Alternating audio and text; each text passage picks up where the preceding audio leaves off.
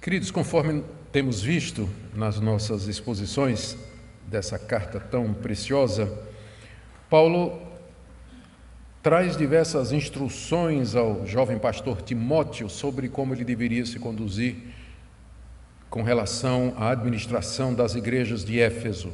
Foi o que vimos dos capítulos de 1 a 3, instruções sobre falsos mestres, instruções sobre liderança, papel das mulheres, o papel dos homens no culto, uma série de outras instruções.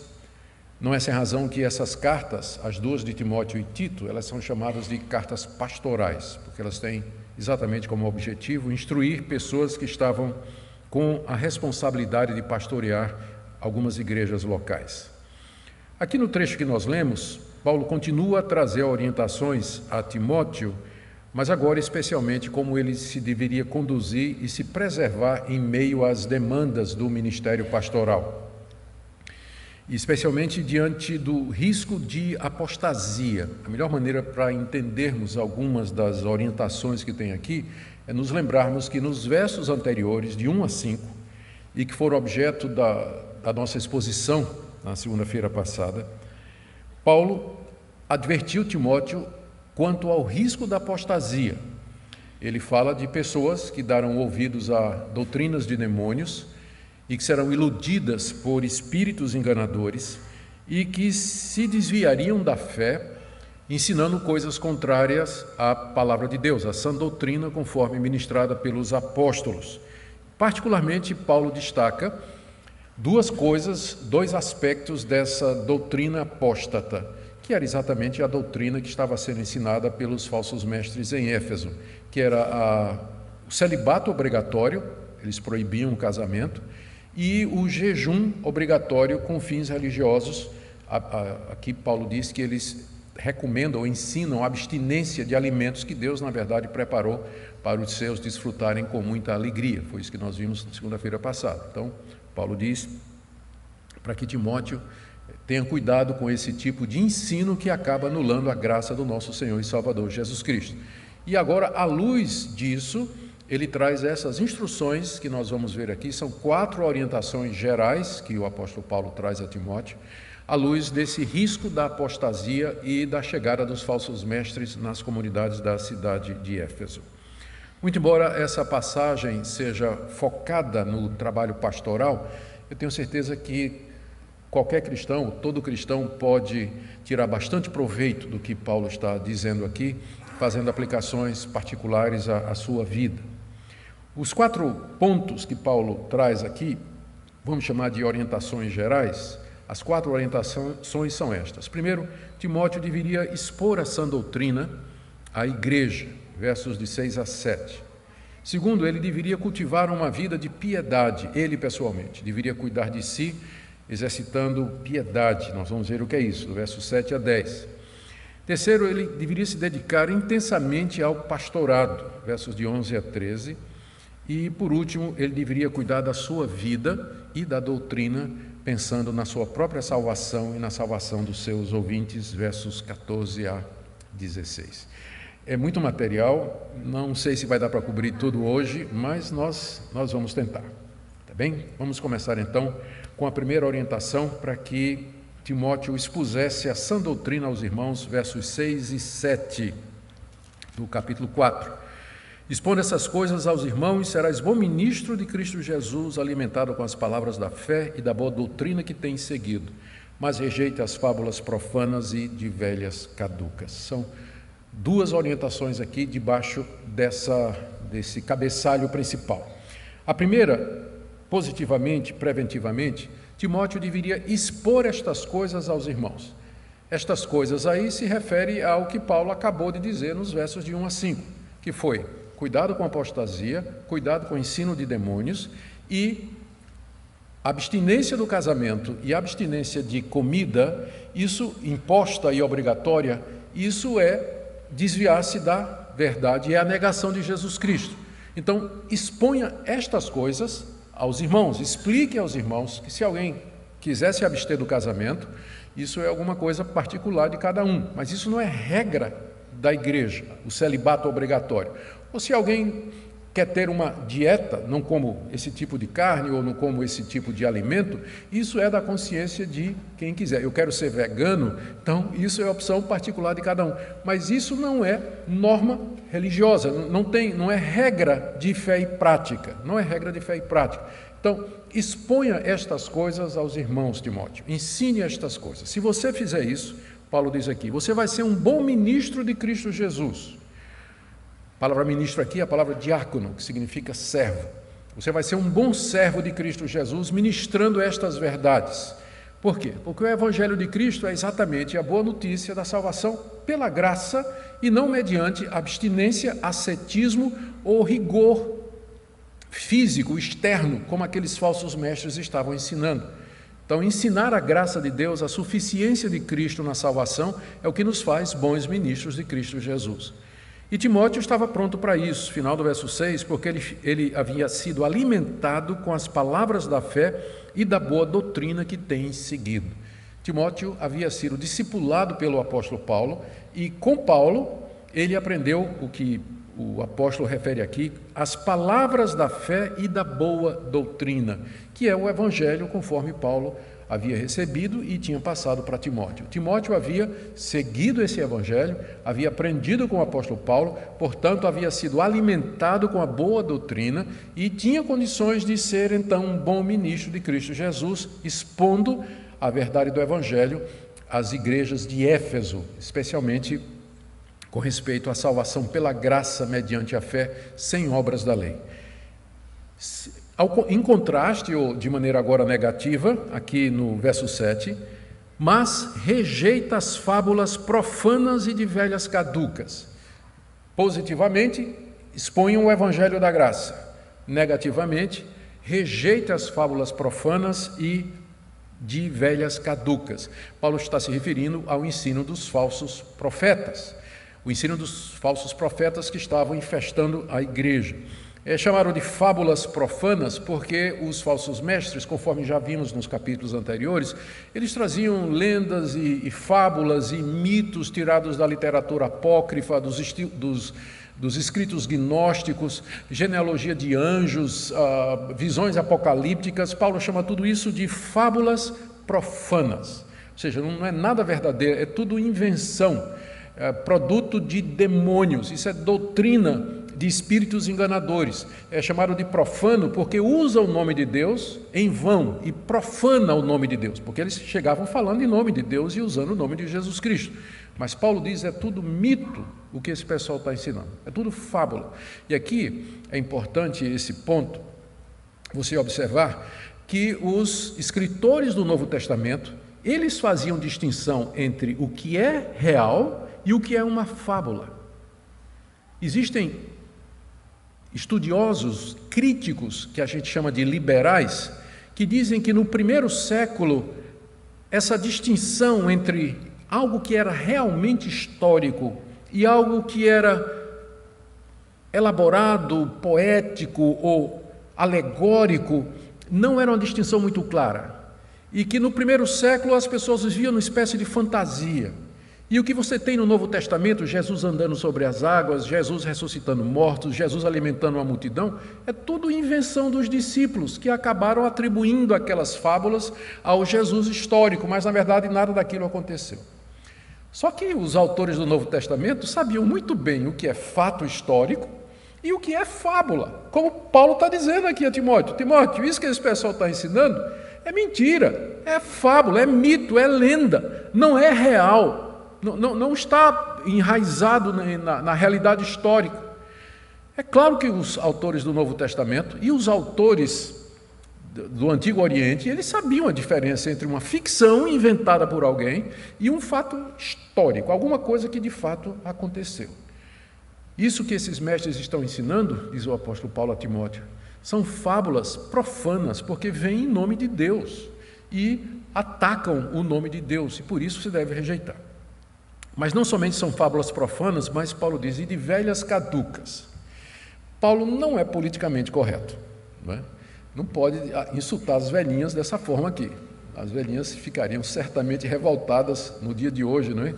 Por isso que as versões mais modernas já não trazem a expressão velha caduca. mas está no original, está no grego.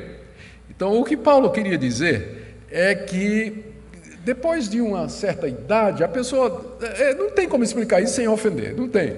Mas o que ele está dizendo é que às vezes as pessoas ficam idosas, ficam sem ter o que fazer e tudo, e começam a falar da vida dos outros, fofocar, inventar história, quer saber o que é que aconteceu, e agora com o WhatsApp fica pior ainda.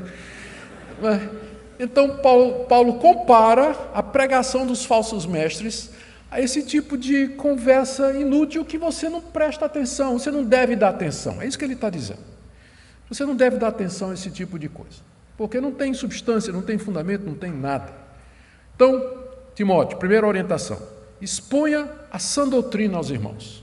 Você sabe fazer isso, você foi educado com as palavras da fé e da boa doutrina e rejeite o ensino dos falsos mestres, porque são fábulas, são mitos e lendas que profanam o nome de Deus e são coisas que não merecem atenção, não merecem atenção.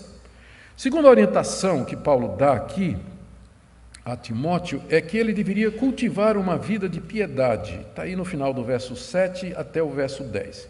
Certamente essa é a melhor maneira de nunca nos desviarmos. Lembra que eu falei?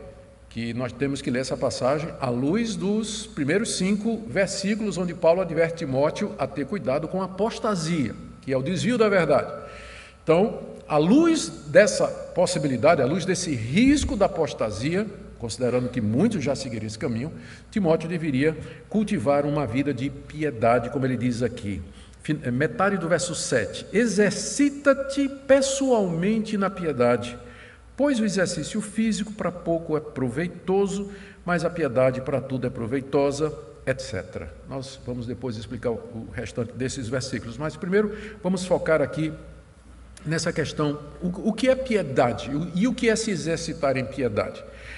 A regra da interpretação diz que a gente deve procurar sempre que possível em que sentido uma palavra é usada no contexto, para que nós possamos é, decidir. Não, não, é, não é determinativo, mas geralmente vai ser nossa melhor é, tentativa.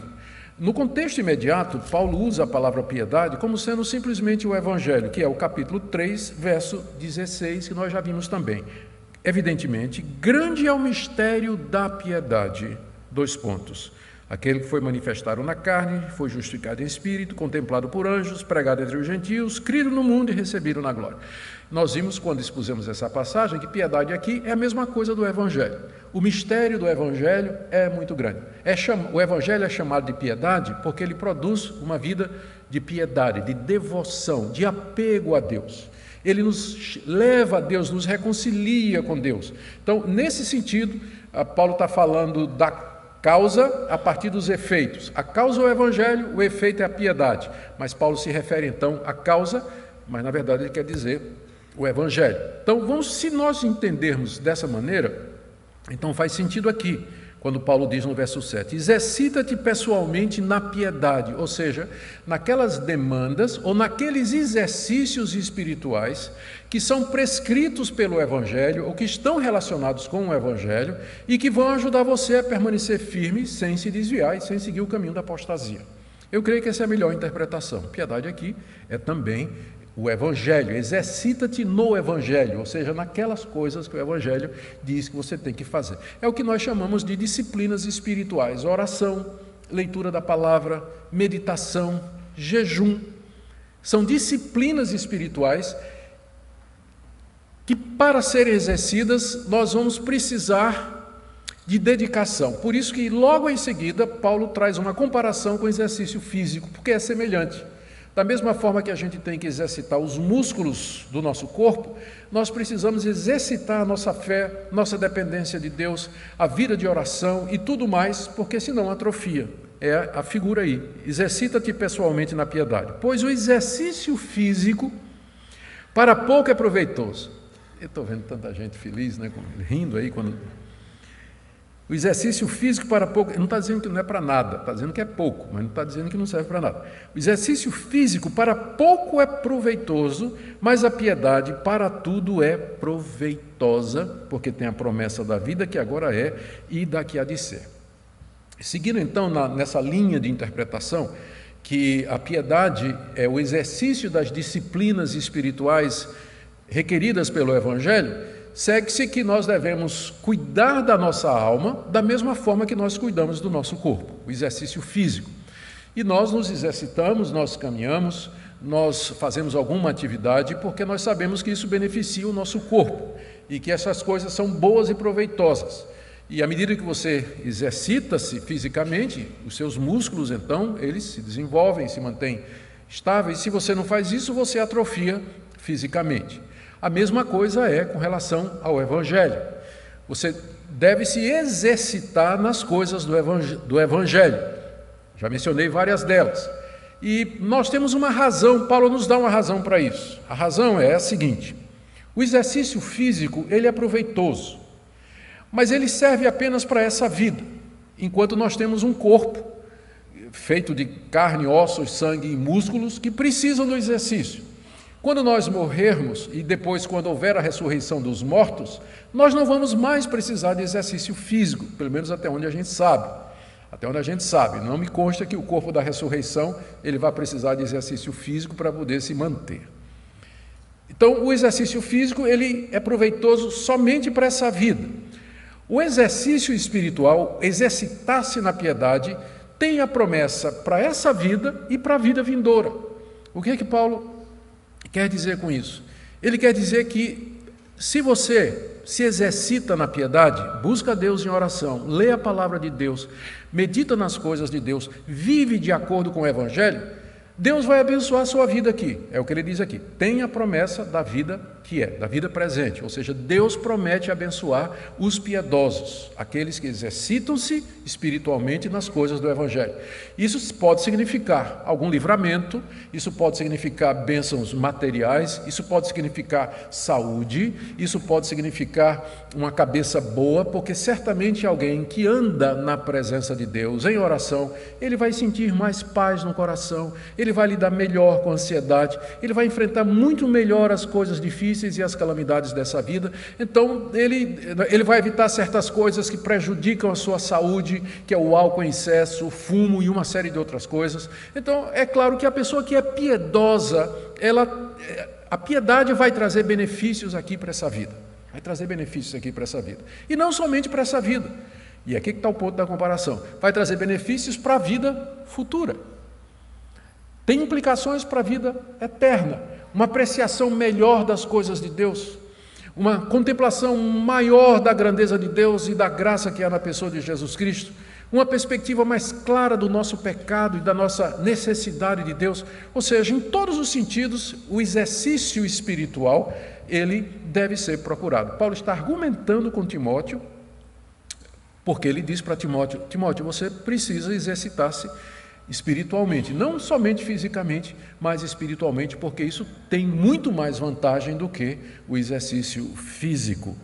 E Paulo diz no verso 9: Fiel é esta palavra e digna de toda aceitação, que significa o que eu estou dizendo, Timóteo, é verdadeiro, é muito sério, e você deve receber essa palavra que eu acabei de dizer como sendo a expressão da verdade. Veja como isso Paulo usa essa expressão, fiel é a palavra e digna de toda aceitação, umas cinco vezes nas cartas pastorais. E ele faz isso toda vez que ele está introduzindo um assunto de peso, um assunto que ele considera de extrema relevância, e é o que ele faz aqui, na questão do exercitar-se em piedade. E aí ele acrescenta mais um argumento para convencer Timóteo de que Timóteo deveria exercitar-se na piedade. Ele diz no verso 10: Ora, é para esse fim que labutamos e nos esforçamos sobremodo. O fim que Paulo se refere aqui, o fim que Paulo se refere aqui, é a promessa que Deus fez no verso 8, de que a piedade tem a promessa da vida que agora é e da que há de ser. Deus promete abençoar os piedosos aqui nessa vida e na vida futura. Então, Paulo continua: é para esse fim que nós nos esforçamos e labutamos. É para esse objetivo, pensando nas promessas para essa vida aqui e nas promessas para a vida futura, que nós nos dedicamos à oração, à meditação, leitura da palavra, jejum quando necessário e qualquer outra disciplina espiritual que nos ajuda a chegar mais próximos de Deus e experimentar mais plenamente as promessas do Evangelho. É para esse fim, Timóteo, que nós nos esforçamos, labutamos e nos esforçamos. As duas palavras são muito fortes no grego, tanto labutar como esforçar. Esforçar, particularmente, é a tradução da palavra grega agonizomai, do verbo grego agonizomai, que só pelo som vocês já sabem é, o que é que ele significa em português. É você se esforçar ao ponto da agonia, você agonizar por uma coisa tão intensamente que você entra em agonia. Essa é a palavra que foi traduzida como esforçar sobremodo Talvez porque não, não tem um equivalente, né, uma única palavra equivalente em português para isso. Mas a ideia é de um esforço agonizante. Daí, isso mostra como nós deveríamos nos disciplinar e nós deveríamos ter tempo e nós deveríamos lutar para que nós tivéssemos tempo, tempo para nos exercitar na piedade, pensando que Deus prometeu abençoar o piedoso aqui e no mundo vindouro. Paulo quer que Timóteo aprenda isso. E ele traz então um consolo. Por último, não, não, não um consolo, mas ele traz um encorajamento para que Timóteo faça isso.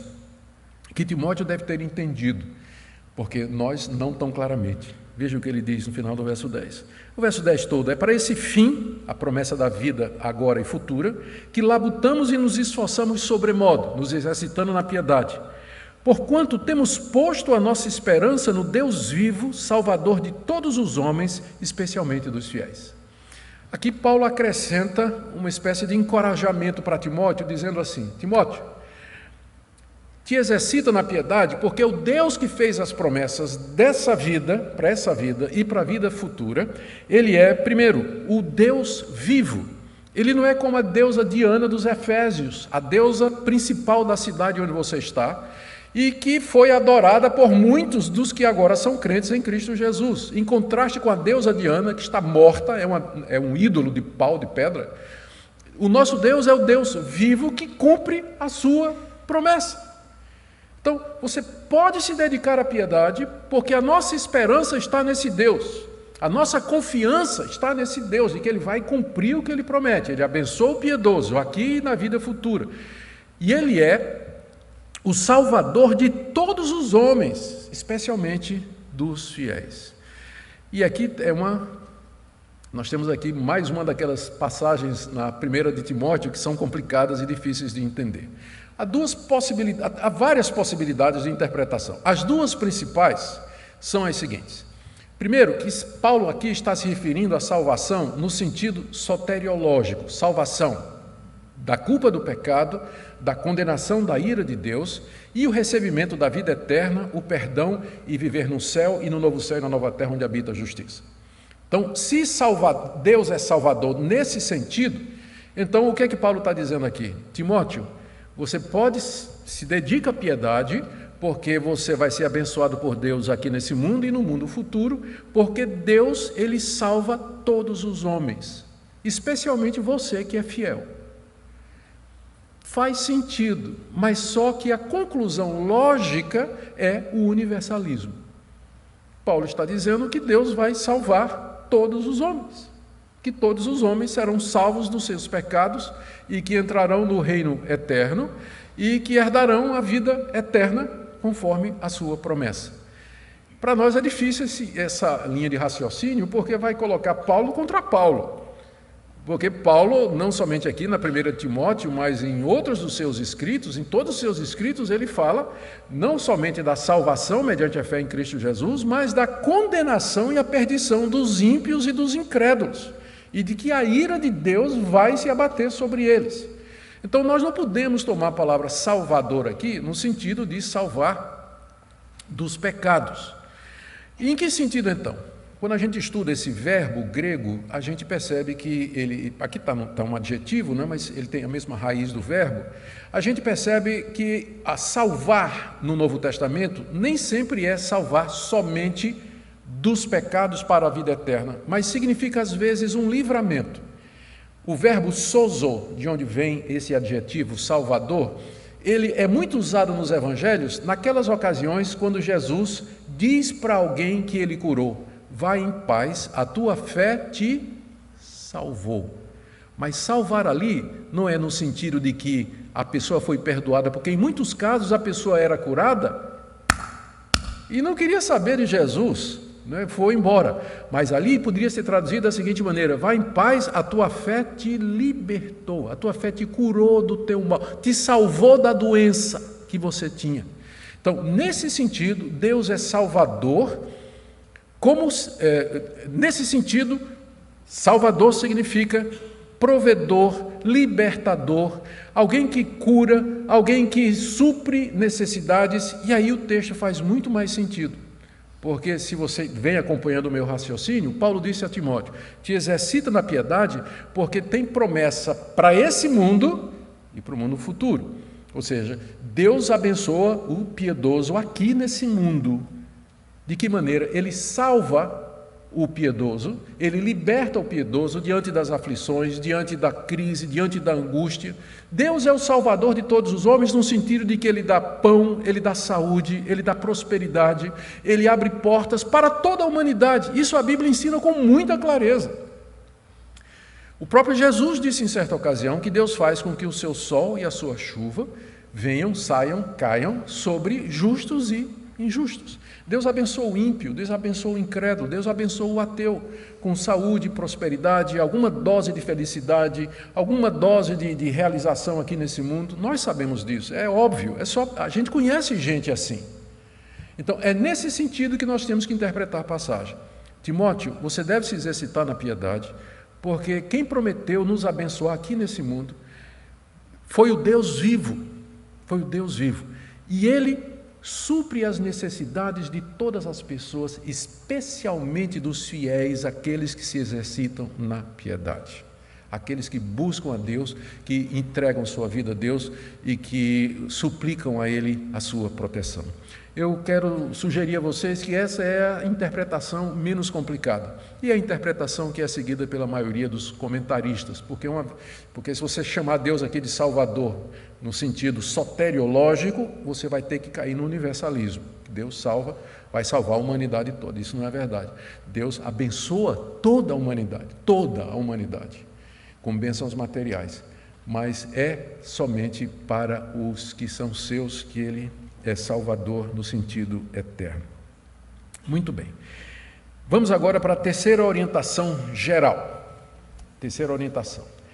Nós vimos, primeiro, Paulo disse: exponha a sã doutrina, rejeite as fábulas e de velhas caducas. Segundo, cultive a piedade, porque ela tem promessa nessa vida e para a vida futura. Terceira orientação, se dedique ao pastorado, Timóteo.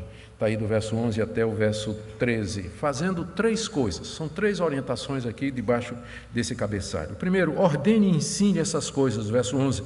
Né? Ordena e ensina essas coisas. Essas coisas é aquilo que Paulo falou antes, no capítulo 4, de 1 a 5: apostasia, ensino de demônios, cuidado com celibato obrigatório, cuidado com a abstinência de comidas impositiva.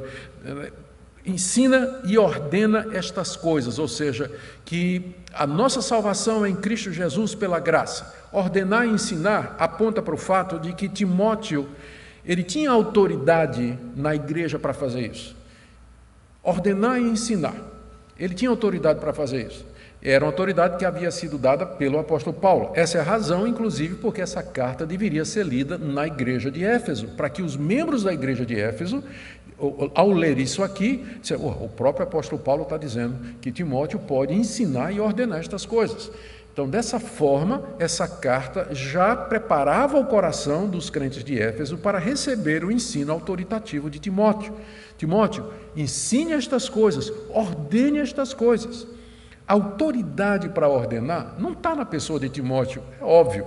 Vocês veem o tempo todo Paulo dizendo: ensina essa doutrina, ensina a palavra de Deus de maneira correta. A autoridade do pastor está nisso. Enquanto o pastor está ensinando a palavra de Deus, você deve escutar, você deve ouvir, você deve se submeter à palavra de Deus. A autoridade do ministério é a autoridade da palavra de Deus. Mas se o pastor, qualquer que seja, de qualquer denominação, ele ensinar alguma coisa que não tem fundamentação bíblica, que não tem autoridade da Escritura, você tem a obrigação de não se submeter. Você pode questionar. Não se intimide se ele disser, não toqueis no ungido do Senhor. Não se intimide. Porque ele só é ungido do Senhor enquanto ele está dentro da palavra do Senhor. Se ele está fora da palavra do Senhor, ele está fora da unção do Senhor. Pode ter certeza. E você pode questionar. Pode questionar. Se não, ouça o que Paulo está dizendo a Timóteo: ordena e ensina estas coisas, com a autoridade do ministério, porque foi por isso que Deus colocou pastores e mestres na igreja exatamente para orientar a igreja, para guiar a igreja no caminho da palavra de Deus. Então, primeira coisa, ordena e ensina estas coisas com autoridade. Segundo, Timóteo, não deixa ninguém desprezar você porque você é um menino. Verso 12. Ninguém despreze a tua mocidade, pelo contrário, torna-te padrão dos fiéis na palavra, no procedimento, no amor, na fé e na pureza. Quando a gente diz que Timóteo era jovem, eu não sei que imagem você faz dele na sua cabeça. Alguns estão pensando, alguns talvez pensem que ele tinha 18 anos, 19 anos. É provável que ele tinha entre 25 a 30 e poucos anos de idade. É, como no primeiro século os presbíteros e a liderança eles eram escolhidos geralmente de entre os anciãos, é o nome presbítero quer dizer exatamente isso. Então, comparativamente, provavelmente Timóteo poderia parecer um menino para as lideranças das igrejas de Éfeso. Paulo, e além do mais, Timóteo, parece que a presença física de Timóteo não era muito impositiva. Não era muito impositiva. Tanto é que eh, na outra carta que ele escreve, eu creio que Paulo está escrevendo a, a, a, aos Colossenses, ele orienta os Colossenses, eu não tenho certeza se é Colossenses ou Filipenses, eu teria que ter checado, ele orienta os crentes a não desprezar Timóteo, não deixar que Timóteo fosse desprezado. Timóteo estava indo a, a outra igreja fazer alguma coisa que Paulo tinha mandado, e Paulo diz: olha, não despreze Timóteo, né? não deixe o pessoal fazer bullying com ele, porque ele é novinho. E além do mais, como eu disse, a presença dele poderia não ser muito impositiva, porque aqui mesmo nessa carta, Paulo vai dizer no capítulo 5, Paulo vai passar um remédio para Timóteo, dizendo que Timóteo vivia constantemente doente. Não tome água somente, Timóteo, mas mistura um pouco de vinho, por causa do teu estômago e das tuas frequentes enfermidades. Então, Timóteo parece ter sido um jovem pastor afligido por diversas doenças, né? ninguém sabe por que, é que Paulo não curou, né? que, que responda são, é aqueles que acham que se você tiver fé, você tem que ser curado de todas as doenças. Está aqui um caso, né? Paulo tinha fé, entretanto o seu discípulo vivia doente, ele teve que passar sangria, água com vinho para o estômago de Timóteo e suas frequentes enfermidades, demonstrando que esse negócio de dom de cura não significa que você cura a hora que você quiser. Deus cura quem Ele quer. No caso, não quis curar Timóteo, toma remédio. Não é falta de fé, não. Se fosse, Paulo não tinha mandado Timóteo tomar esse remédio caseiro. Né? E lembrando, é um remédio caseiro, tá? O vinho aqui é um remédio caseiro, tá? Para que ninguém se aproveite dessa passagem para outras coisas. Está tomando, emborcando. Não, Paulo mandou aqui, é medicinal, coisa nenhuma, né? Pouquinho de sangria faz bem para o estômago e as frequentes enfermidades. Então, Paulo diz que ninguém despreze a tua mocidade. Poderia ser que, por conta da aparência, da idade, das frequentes doenças, ah, da timidez inerente na, na, em Timóteo, que a igreja tivesse dificuldade em receber a autoridade dele. Infelizmente, isso aí é verdade. Infelizmente, isso aí é verdade. Queiramos ou não, às vezes o aspecto físico, a aparência física, o estado de saúde acaba influenciando na maneira como as pessoas recebem a pregação, a explicação de um determinado pastor ou determinado ou outro pastor. Mas aqui Paulo dá o antídoto para isso. De que maneira Timóteo evitaria que as pessoas desprezassem a mocidade dele? Verso 12: Ao contrário, torna-te padrão dos fiéis se você se tornar padrão, modelo e referência, ninguém vai desprezar você. Eles vão olhar para você, ainda que você seja jovem, viva adoentado e que seja tímido, eles vão olhar para você e dizer: esse jovem pastor é uma referência para mim, ele é um modelo para mim. Modelo para mim. Em que? Na palavra, verso 12, ou seja, na maneira de falar Olha para Timóteo, apesar de ser tão jovem, ele não fica buscando treta no WhatsApp ou no Twitter.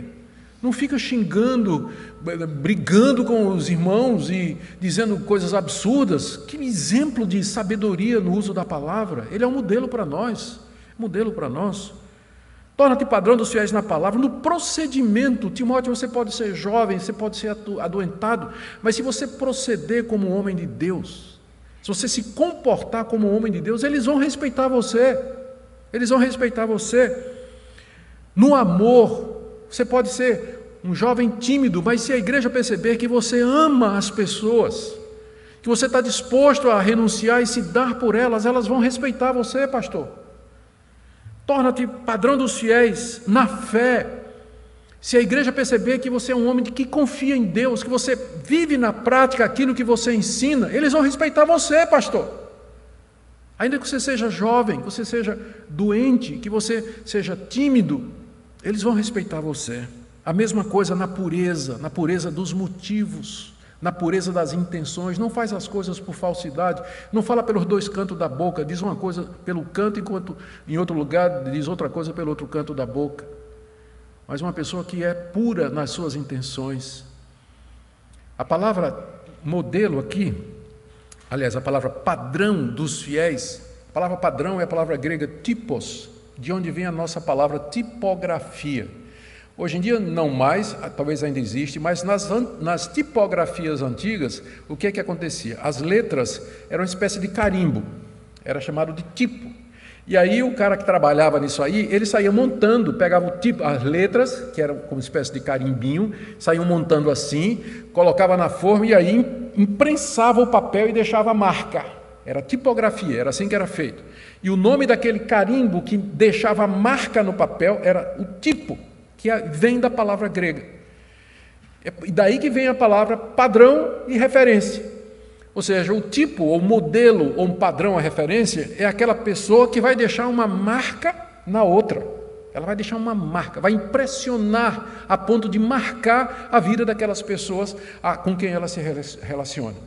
Esse é um antídoto para o desprezo. Não deixe que ninguém despreze a tua mocidade, Timóteo. Ao contrário, torna-te padrão dos fiéis. Seja um modelo. É tão bom quando a igreja, é tão bom quando o pastor, ele pode ser o modelo e a referência da sua igreja. E que as pessoas, mesmo que ele tenha dificuldades físicas, mesmo que ele seja não seja impressionante fisicamente, a presença dele não causa impacto, mas a vida dele, a sua maneira de proceder, causa uma marca no rebanho. E dessa forma o desprezo vai embora. Faz isso, Timóteo.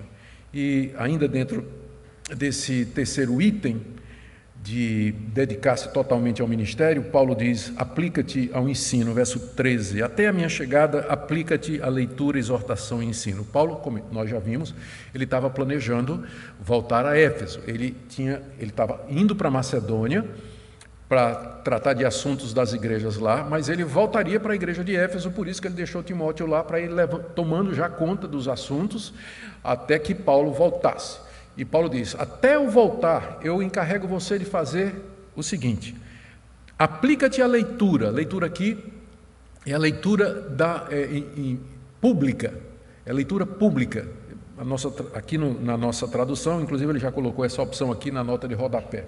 Se você tem versões mais modernas, já, já dizem assim: aplica-te a leitura pública das Escrituras, ou seja, Timóteo deveria pegar o Antigo Testamento, pegar as cartas de Paulo, pegar os evangelhos que já estavam escritos, talvez alguns a essa altura, e ele deveria ler a palavra de Deus em público, ele deveria ensinar, exortar a igreja a partir dessas escrituras e ensinar a igreja essas escrituras. Talvez aqui seja uma das passagens onde fica mais claro qual é o papel do pastor ele tem que ler publicamente a Escritura, ele tem que ensinar a Escritura ao povo, ele tem que exortar o povo que obedeça ao que está na Escritura.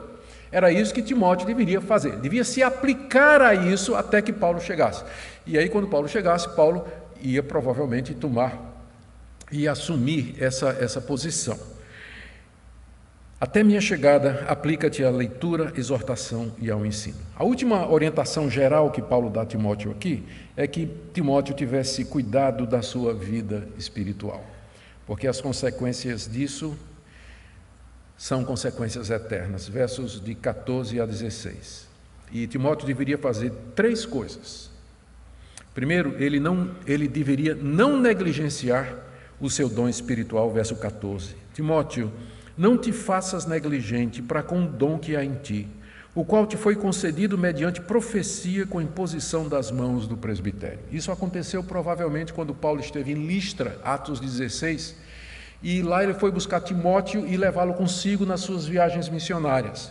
Timóteo era um jovem crente que havia sido criado no Evangelho pela sua mãe e pela sua avó, então era cristão da gema, né, de nascimento mesmo, e Paulo viu nele as qualidades necessárias para um companheiro de viagem, queria levá-lo. Então, o que aconteceu deve ter acontecido lá em Listra, nós não temos certeza, não podemos afirmar, mas é que o presbitério da região já tinha igrejas plantadas ali, os presbíteros da região se reuniram, impuseram as mãos sobre Timóteo para separá-lo para aquele ministério, e durante esta cerimônia, um profeta cristão ou profetas cristãos falaram da parte de Deus, dizendo a Timóteo, encorajando Timóteo para que Timóteo prosseguisse, que confiasse em Deus, que Deus haveria de estar com ele, Deus haveria de abençoá-lo. Tudo isso aconteceu na consagração de Timóteo ao ministério pastoral, onde a gente aprende algumas coisas. Primeiro, que a cerimônia de separar alguém para o trabalho pastoral mediante a imposição de mãos não é uma criação da igreja, mas é uma prática instituída pelo apóstolo Paulo e que tinha a ver com a unção é, dos reis, dos sacerdotes, ah, que era feita pelos profetas no Antigo Testamento. É interessante que no Novo Testamento não tem mais unção com óleo de pastor. Eu quero que alguém me mostre no Novo Testamento onde um pastor é consagrado através de unção com óleo. Não tem. Isso era como se fazia no Antigo Testamento para os reis e para os sacerdotes. Há todo um ritual na lei de Moisés sobre a unção do sacerdote. Até o óleo tinha que ser um óleo especial, tinha uma receita especial. Mas no Novo Testamento é imposição de mãos por parte do presbitério, dos presbíteros, daqueles que já são pastores antes. Qualquer outro ritual é invenção. Qualquer outro ritual é invenção. Por quê? Porque a imposição de mãos, ela simboliza a transferência de autoridade. Transferência de autoridade. Nós transferimos, nós passamos para você essa autoridade pastoral e ministerial para você ordenar e ensinar estas coisas. É isso que é o ofício, é isso que a gente chama de ofício pastoral. É chamado de ofício por isso, porque ele provém dessa designação oficial por aqueles que são os legítimos representantes ou continuadores da obra apostólica. Então, nesse evento em que Timóteo foi consagrado, separado, ordenado ao ministério, pessoas, profetas cristãos, trouxeram essa palavra de encorajamento. E ali ele recebeu esse dom, provavelmente uma referência ao dom de mestre, o dom de ensinar, que Paulo tanto aqui diz para ele: você tem que usar isso aí em Éfeso, Timóteo, você tem que usar. Paulo diz para Timóteo: não negligencie esse dom que você recebeu. O que, é que significa negligenciar? Seria deixar de usar. E se você deixa de usar, ele atrofia. Não seja negligente, Timóteo. Você é um mestre, você foi ordenado para isso. Os profetas falaram, te abençoaram, disseram que Deus estaria com você. Então, coragem, homem. Usa o dom que Deus te deu. Se você não usa, você vai negligenciar, ele vai cair em desuso. Busca o poder de Deus, porque ele foi dado por Deus, então busca o poder de Deus para que você exerça esse dom. Se prepare para usar esse dom o melhor possível, estude a Escritura, aprenda a Bíblia, para que você possa usar o seu dom de maneira mais eficaz. Não negligencie esse dom que Deus lhe deu. Como isso é necessário? Como isso é necessário hoje? Pastores sejam encorajados, animados a desenvolver aquelas habilidades e dons que Deus lhe deu para abençoar o seu povo. Segunda coisa, medita nessas coisas, Timóteo, verso 15. Medita estas coisas, ou seja, tudo isso que eu acabei de te dizer aqui, e nelas ser diligente para que teu progresso a todos seja manifesto. E aí o povo vai ver que você não é um mocinho bobo, Mostra o teu progresso na vida espiritual, o teu progresso na vida cristã, o teu progresso no ministério. meditando nessas coisas, pensando nessas coisas, remoendo as palavras, se apoderando delas, examinando sua vida, corrigindo sua vida com essas palavras do apóstolo Paulo, e se dedique a elas, seja diligente nelas. E aí todo mundo vai ver o teu progresso, e ninguém vai desprezar a tua mocidade. Ninguém vai desprezar a tua mocidade. E por último, última orientação dentro desse, desse último cabeçalho, que é cuidar de si mesmo. Está aí, é tirado desse verso aí. Tem cuidado de ti mesmo e da doutrina. Continua nesses deveres, porque fazendo isso salvarás tanto a ti mesmo como aos teus ouvintes. Cuidar de si mesmo é fazer tudo isso que Paulo tinha dito aqui. Cuidar de si mesmo espiritualmente, da sua vida espiritual, cuidar do seu comportamento, cuidar do seu ministério. Se o pastor não cuida de si, da sua saúde, da sua família, ele não tem como cuidar dos outros. Aliás, é baseado, foi baseado nessa passagem aqui que Calvino disse aquela famosa frase: aqui nós temos os dois deveres de um pastor: cuidar de si mesmo e cuidar da doutrina. Cuidar de si mesmo e cuidar da doutrina. Quando fala cuidar da doutrina, quer dizer, cuidar aquilo que você ensina por amor ao seu rebanho. Então, cuida de você e cuida do rebanho ao qual você ensina a doutrina. São os dois deveres do pastor. Essa passagem é tão importante que um puritano chamado Richard Baxter escreveu o que talvez é um dos melhores livros na área pastoral, que é baseado exatamente nessa passagem. Foi primeiro escrito com o título Pastor Reformado. Hoje em dia ele já é domínio público, as, as, editoras traduziram já com outro título, eu nem sei, inclusive se tem na nossa livraria, se tiver, os pastores deveriam até dar uma olhada. Richard Baxter, um dos melhores livros de poimênica, a arte de pastorear, que já foram escritos na área é que já foram escritos dentro do campo reformado por esse pastor. E é exatamente uma exposição de 1 Timóteo capítulo 4, verso 16. Cuida de você, Timóteo, e aí cuide da doutrina, que você ensine a verdade, que você ensine com zelo, que você ensine com dedicação. Porque se você fizer isso, são dois resultados. Primeiro, você vai salvar a você mesmo. Salvarás tanto a ti mesmo como aos teus ouvintes.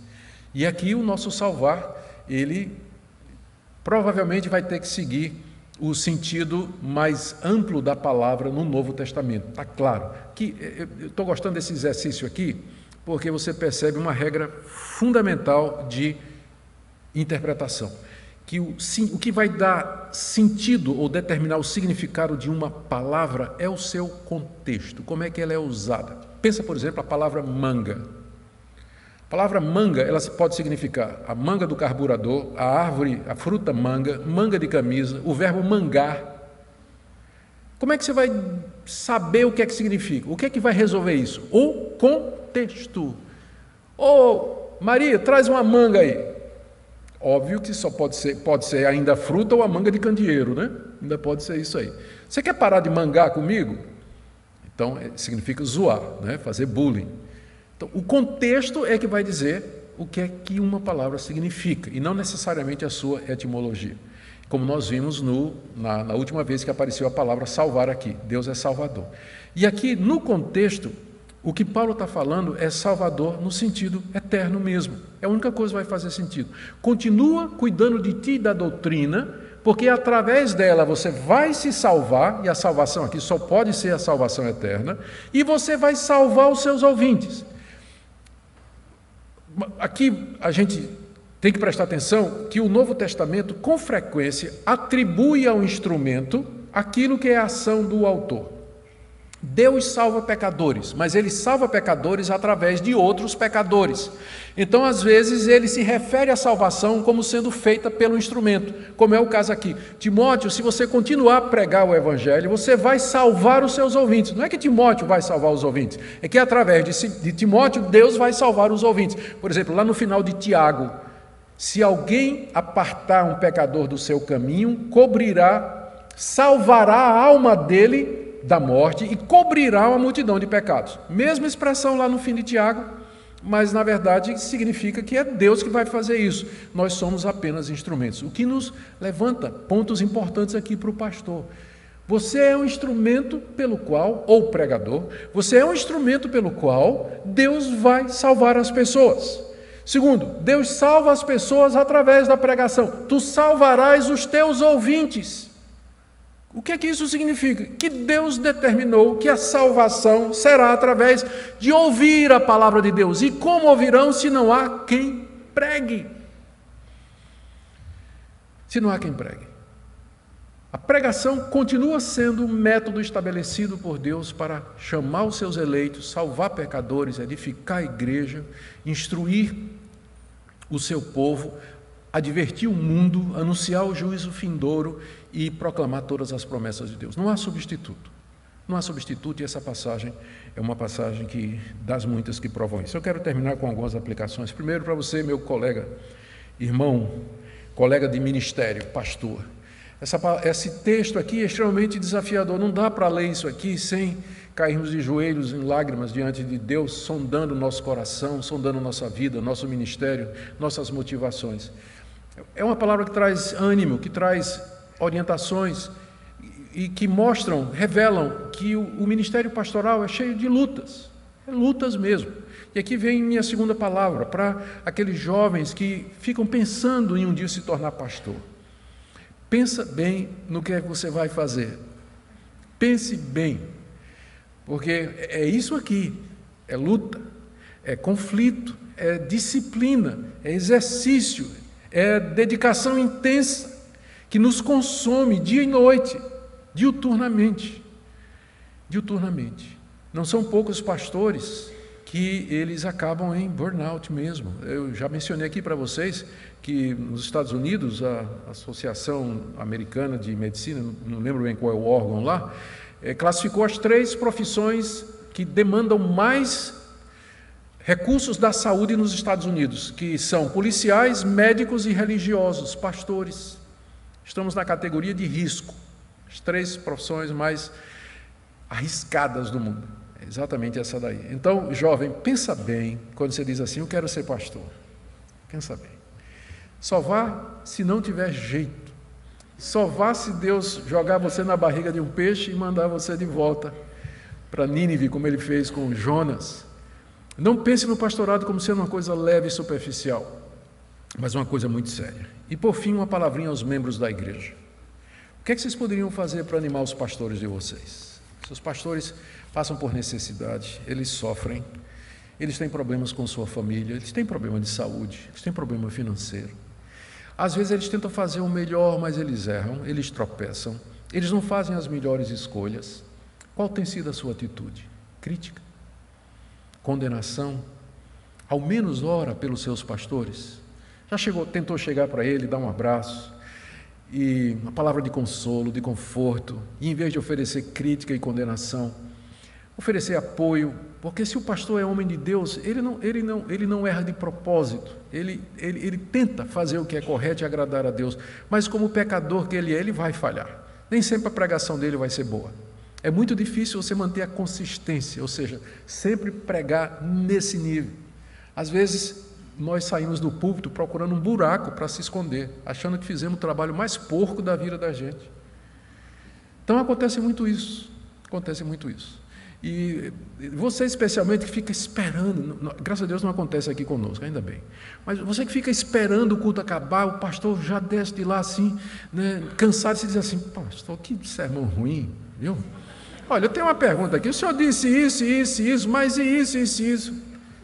Deixa pelo menos o bichinho descansar um pouquinho, tomar um café. Você diz, pastor, posso essa semana passar aí no seu escritório para a gente bater um papo, tomar um cafezinho? Eu, queria, eu tinha umas perguntas que eu queria fazer sobre sua pregação. Tenha compaixão.